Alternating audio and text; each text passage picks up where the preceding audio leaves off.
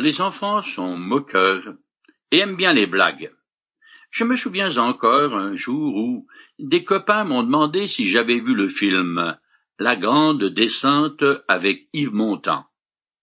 En réalité, la grande descente n'est pas une plaisanterie, mais l'histoire vraie d'Israël, le peuple de Dieu, dès son installation dans le pays de Canaan. Il est pratiquement descendu aux enfers pour euh, sombrer dans l'aurore. Dès la disparition de Josué et des chefs qui l'entouraient, Israël s'est laissé gagner par les pratiques idolâtres dégénérées, grotesques des Cananéens. Le faux dieu Baal, en particulier, était considéré comme le propriétaire du pays. Ses habitants, et bon nombre d'Israélites, croyaient qu'il avait des rapports sexuels avec Asséret, sa contrepartie féminine, ce qui procurait la fertilité de la terre et des habitants du pays. Ça paraît stupide, mais en y réfléchissant, est-ce vraiment plus ridicule que de croire que les signes du zodiaque contrôlent nos vies?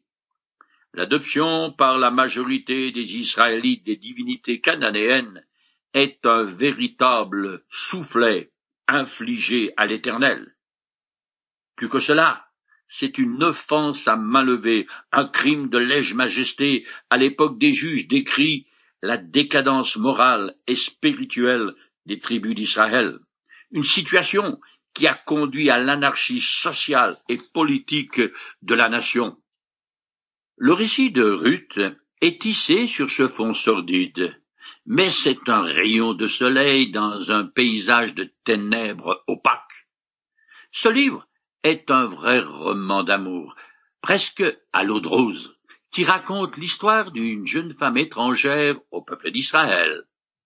Il révèle aussi une religion joyeuse qui satisfait les besoins des hommes quand leur rapport mutuel reflète la fidélité de l'amour de Dieu. Je commence à le lire. À l'époque où les chefs gouvernaient Israël, une famine survint dans le pays. Un de Bethléem, en Juda, partit séjourner avec sa femme et ses deux fils dans la campagne du pays de Moab. Cet homme s'appelait Elimelech, sa femme Noémie, et ses deux fils, Malon et Kishlion. Ils faisaient partie des Éphratiens de Bethléem en Juda. Ils partirent en Moab, dans la campagne, et s'y établirent. Ephrata est un groupe familial auquel appartient Elimelech, qui est un joli nom, signifiant mon Dieu est roi tandis que Noémie veut dire ma charmante. Par contre, leur enfant, Malon et Kilion, devaient être malingres à la naissance, car ces noms signifient respectivement maladie fragilité. Comme chacun sait, Bethléem est le lieu de naissance de Jésus-Christ, mais c'est aussi celui du roi David. La mention de cette bourgade suscitait donc d'emblée un intérêt tout spécial chez les lecteurs juifs. À cause d'une famine, cette famille fait un voyage de quatre-vingts kilomètres et va s'établir en Moab, le pays voisin, sur la rive euh, de la vallée de la mer Morte, et sur un plateau fertile situé entre six cents et neuf cents mètres au sud de la rivière Arnon qui se jette dans le Jourdain. À partir des collines du sud de Bethléem, il est possible d'apercevoir ce plateau à l'horizon, au-delà de la mer morte. Je continue. Elimelech, le mari de Noémie, mourut là. Elle resta seule avec ses deux fils. Ils épousèrent des femmes moabites, dont l'une s'appelait Orpa et l'autre Ruth. Ils demeurèrent là une dizaine d'années. La mort du mari pose un problème à Noémie, car à cette époque une veuve dépend de sa famille pour survivre. Elle a deux fils sur lesquels s'appuyer. Il y a tout lieu de penser qu'ils ont pris soin de leur mère. La loi de Moïse interdit aux Israélites d'épouser des Cananéennes, mais pas des Moabites, qui sont cousins des Hébreux. Donc, ces deux garçons se marient avec des filles du pays, et c'est ainsi que Ruth entre sur scène.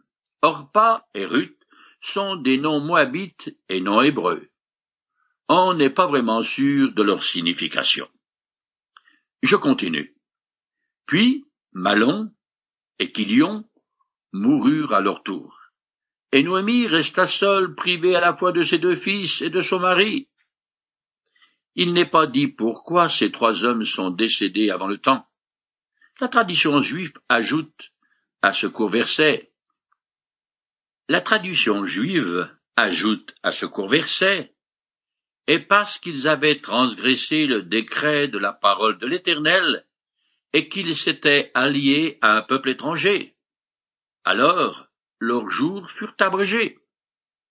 Quoi qu'il en soit, les deux belles filles qui restent soient la seule famille proche de Noémie. Cette fois-ci, elle est dans la détresse et dans l'angoisse, car sans ressources, sans espoir, étrangère et sans parents masculins pour la protéger. Je continue. Lorsqu'elle apprit que l'Éternel était intervenu en faveur de son peuple, et qu'il lui avait donné de quoi se nourrir, Noémie se mit en route avec ses deux belles filles pour rentrer du pays de Moab.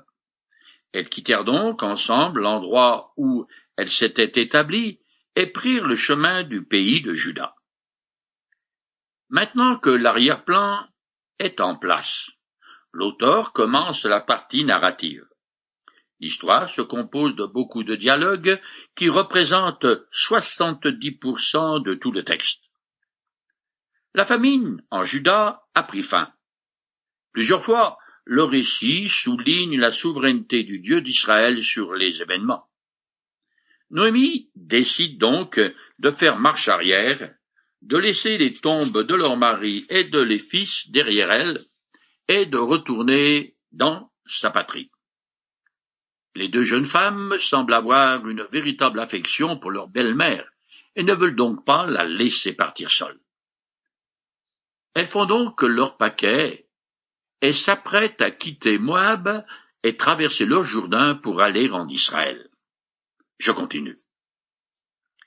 Alors Noémie dit à ses deux belles filles, Allez et rentrez chacune dans la famille de votre mère que l'Éternel soit bon pour vous, comme vous l'avez été pour ceux qui sont morts et pour moi-même. Les belles filles sont des femmes vertueuses, qui ont eu un comportement digne autant envers leur mari qu'envers Noémie, qui leur rend hommage. Elle reconnaît volontiers qu'elles ont été de bonnes épouses. Le mot hébreu traduit par bon apparaît plusieurs fois dans ce livre et est courant dans l'Ancien Testament. Il sert souvent à décrire la loyauté et la grâce de l'Éternel envers son peuple. Noémie sait très bien que la possibilité pour ses belles filles de trouver à se marier en Juda est maigre, car les Moabites et les Israélites n'entretiennent pas de relations amicales. D'ailleurs, de temps à autre, ces deux peuples sont en guerre. Alors, au nom de l'Éternel, elle prononce une bénédiction sur ses belles filles car en mariant des Israélites, elles sont placées sous le Dieu de l'Alliance. Je continue. Qu'il vous donne à chacune de trouver le bonheur dans un nouveau foyer. Puis elle les embrassa pour prendre congé. Les deux jeunes femmes pleurèrent à gros sanglots et lui dirent Non, nous t'accompagnerons dans ta patrie. Très généreuse, Noémie pense à l'avenir de ces belles filles qui doivent se sentir libres de retourner dans leur famille, où elles trouveront un nouveau mari. À cette époque, le mariage est un gage de sécurité pour une femme, mais en allant en Israël, les deux jeunes femmes abandonnent leurs possibilités. Les pleurs et l'affirmation de vouloir suivre Noémie font certes partie des bonnes convenances de cette époque, mais il faut aussi y voir un fort rattachement affectif entre ces deux générations de femmes. Je continue. Noémie leur répondit.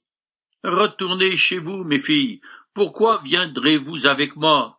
Je ne peux plus avoir des fils qui pourraient vous épouser. Dans le Proche-Orient ancien, Une femme sans mari est dans une situation très précaire, elle est veuve encore davantage. Pour une raison, et comme elle n'a pas d'autre fils qui serait en mesure d'épouser leur belle-sœur, Noémie insiste et répète trois fois à ses belles-filles de rester dans le pays de Moab, parce que c'est leur meilleure chance de trouver un nouveau mari. Je continue. Retournez chez vous, mes filles, allez. Je suis trop âgée pour me remarier, et même si je disais j'ai de quoi espérer des enfants, je me donnerais à un mari cette nuit même, et j'aurai des fils. Attendriez-vous qu'ils aient grandi et renonceriez-vous pour cela à vous remarier?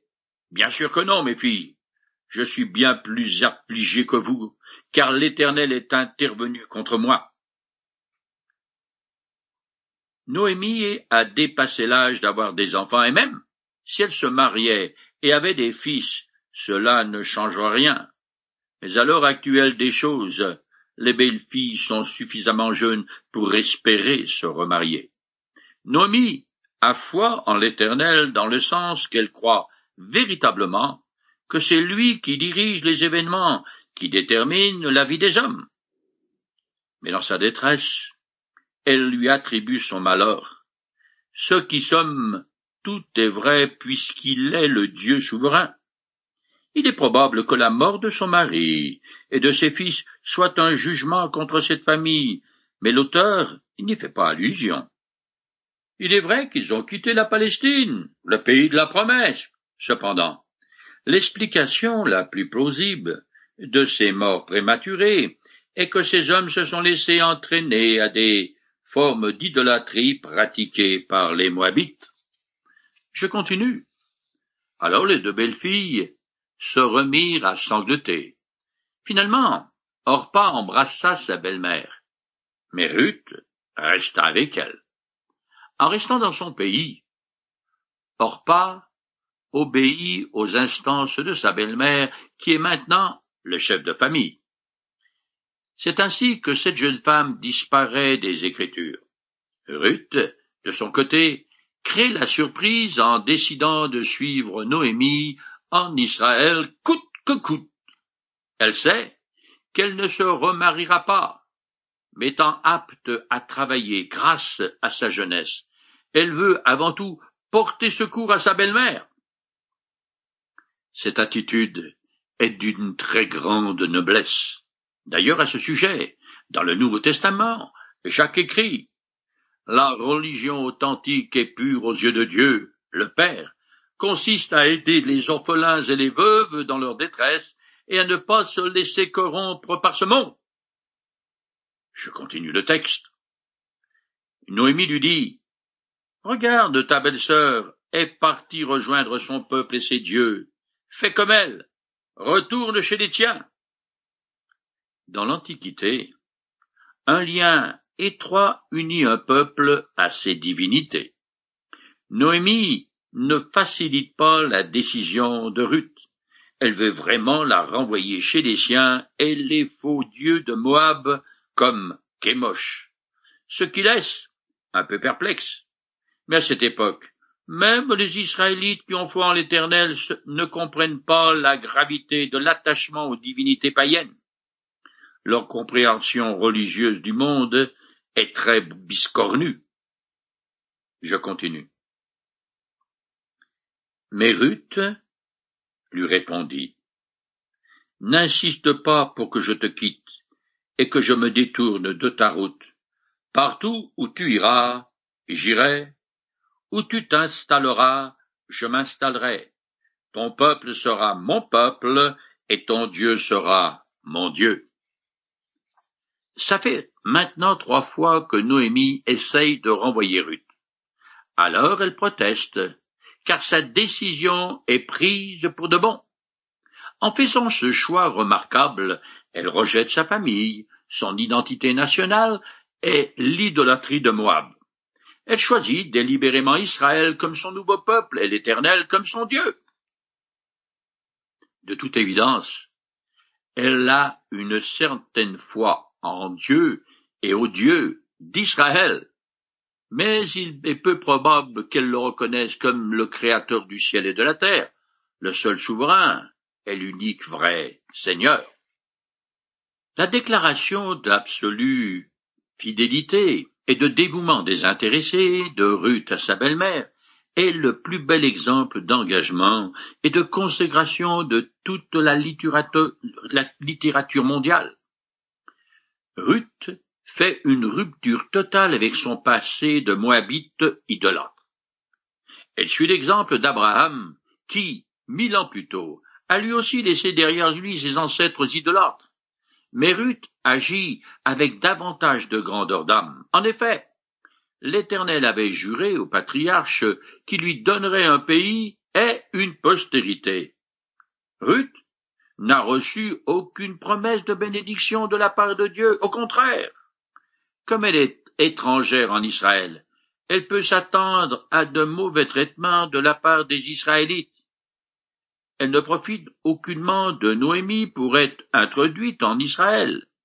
Elle s'attache à elle afin de lui venir en aide dans sa vieillesse, en travaillant pour subvenir à leurs besoins. Je continue. Là où tu mourras, je mourrai aussi, et j'y serai enterré. Que l'Éternel me punisse avec la plus grande sévérité, si autre chose que la mort me sépare de toi. L'attachement de Ruth à sa belle-mère est tellement fort qu'elle s'identifie à elle dans la mort et l'ensevelissement. Cet engagement n'est motivé par aucun intérêt personnel puisque Noémie n'a strictement rien à lui offrir. C'est de la part de Ruth un acte purement gratuit, une preuve d'amour. Son sort sera le même que celui de sa belle-mère. Ruth est née et fut élevé moabite.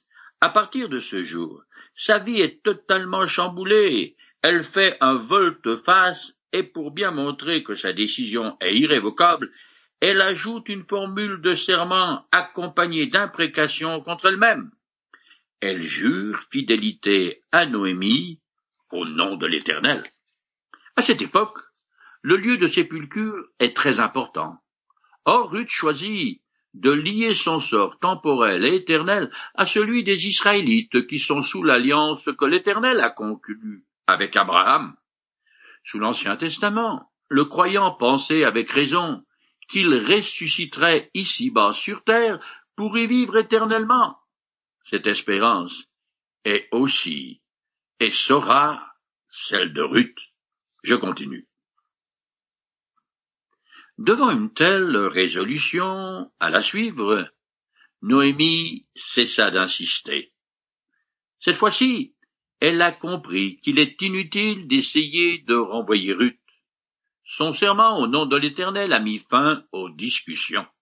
Cependant, on ne sait pas si Noémie est ravie de cette décision ou si au contraire, elle s'imagine que cela va compliquer les choses une fois de retour à Bethléem.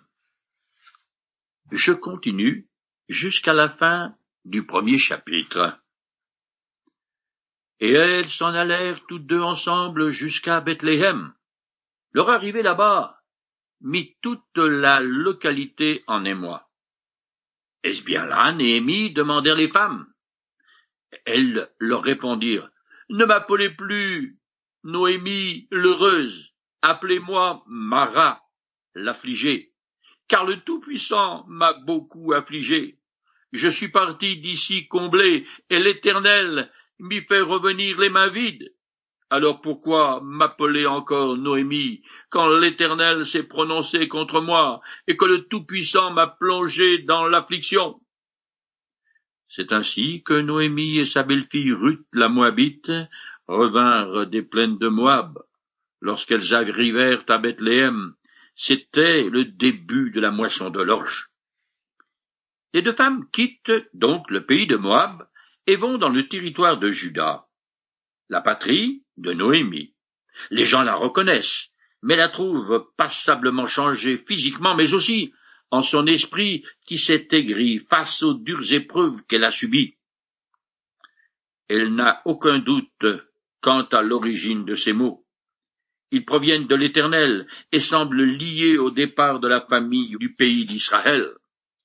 On imagine aussi que pour Ruth cette arrivée sans fanfare dans Bethléem ne doit pas être très gaie.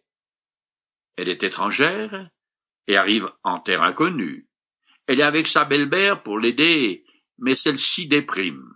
De plus, ces femmes sont sans ressources sinon l'assistance prévue par la loi de Moïse. Si la communauté la respecte, ces deux vœux offrent donc un tableau bien pathétique.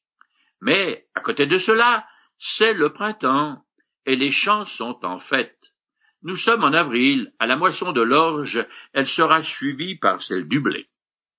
Nous arrivons maintenant au second chapitre du livre de Ruth. Les deux femmes s'installent quelque part, sans doute avec de la parenté, comme cela se faisait à cette époque dans une pareille situation. Je commence à lire. Noémie avait un parent du côté de son mari, un homme riche et de valeur de la famille d'Elimelech nommé Bose.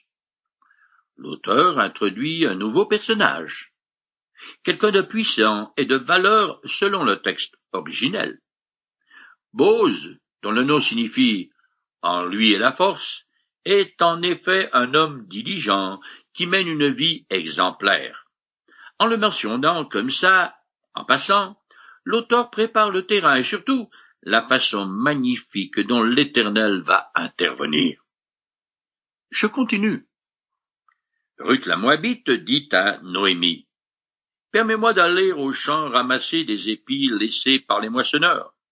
J'irai derrière celui qui m'accueillera aimablement. Noémie lui répondit, Va, ma fille. Ruth partit donc et se mit à glaner dans les champs derrière les moissonneurs. Ruth ignore les existences de Bose. Elle veut retrousser ses manches et se met à l'ouvrage, car c'est justement pour cela qu'elle est restée avec sa belle-mère, pour lui éviter le travail des champs qui est fatigant et humiliant.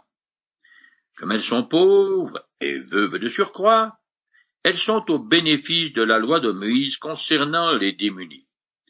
Je lis un passage. Quand vous ferez les moissons dans votre pays, tu ne couperas pas les épis jusqu'au bord de ton champ, et tu ne ramasseras pas ce qui reste à glaner.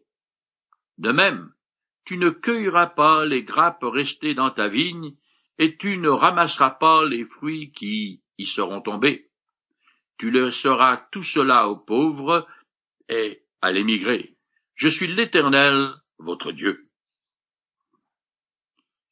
Les propriétaires ne doivent pas moissonner les coins de leurs champs et ceux qui sont particulièrement généreux laissent environ le quart de la récolte sur place, que ce soit des céréales, des olives ou des fruits pour les pauvres.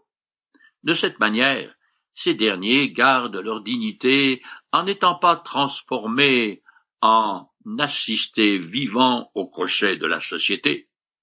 Ils doivent, au contraire, sortir du lit et aller chercher eux-mêmes leur nourriture sous le soleil de plomb. Notre civilisation occidentale, arrogante, aurait beaucoup à apprendre de la loi de Moïse dans bien des domaines comme celui de s'occuper des démunis, par exemple.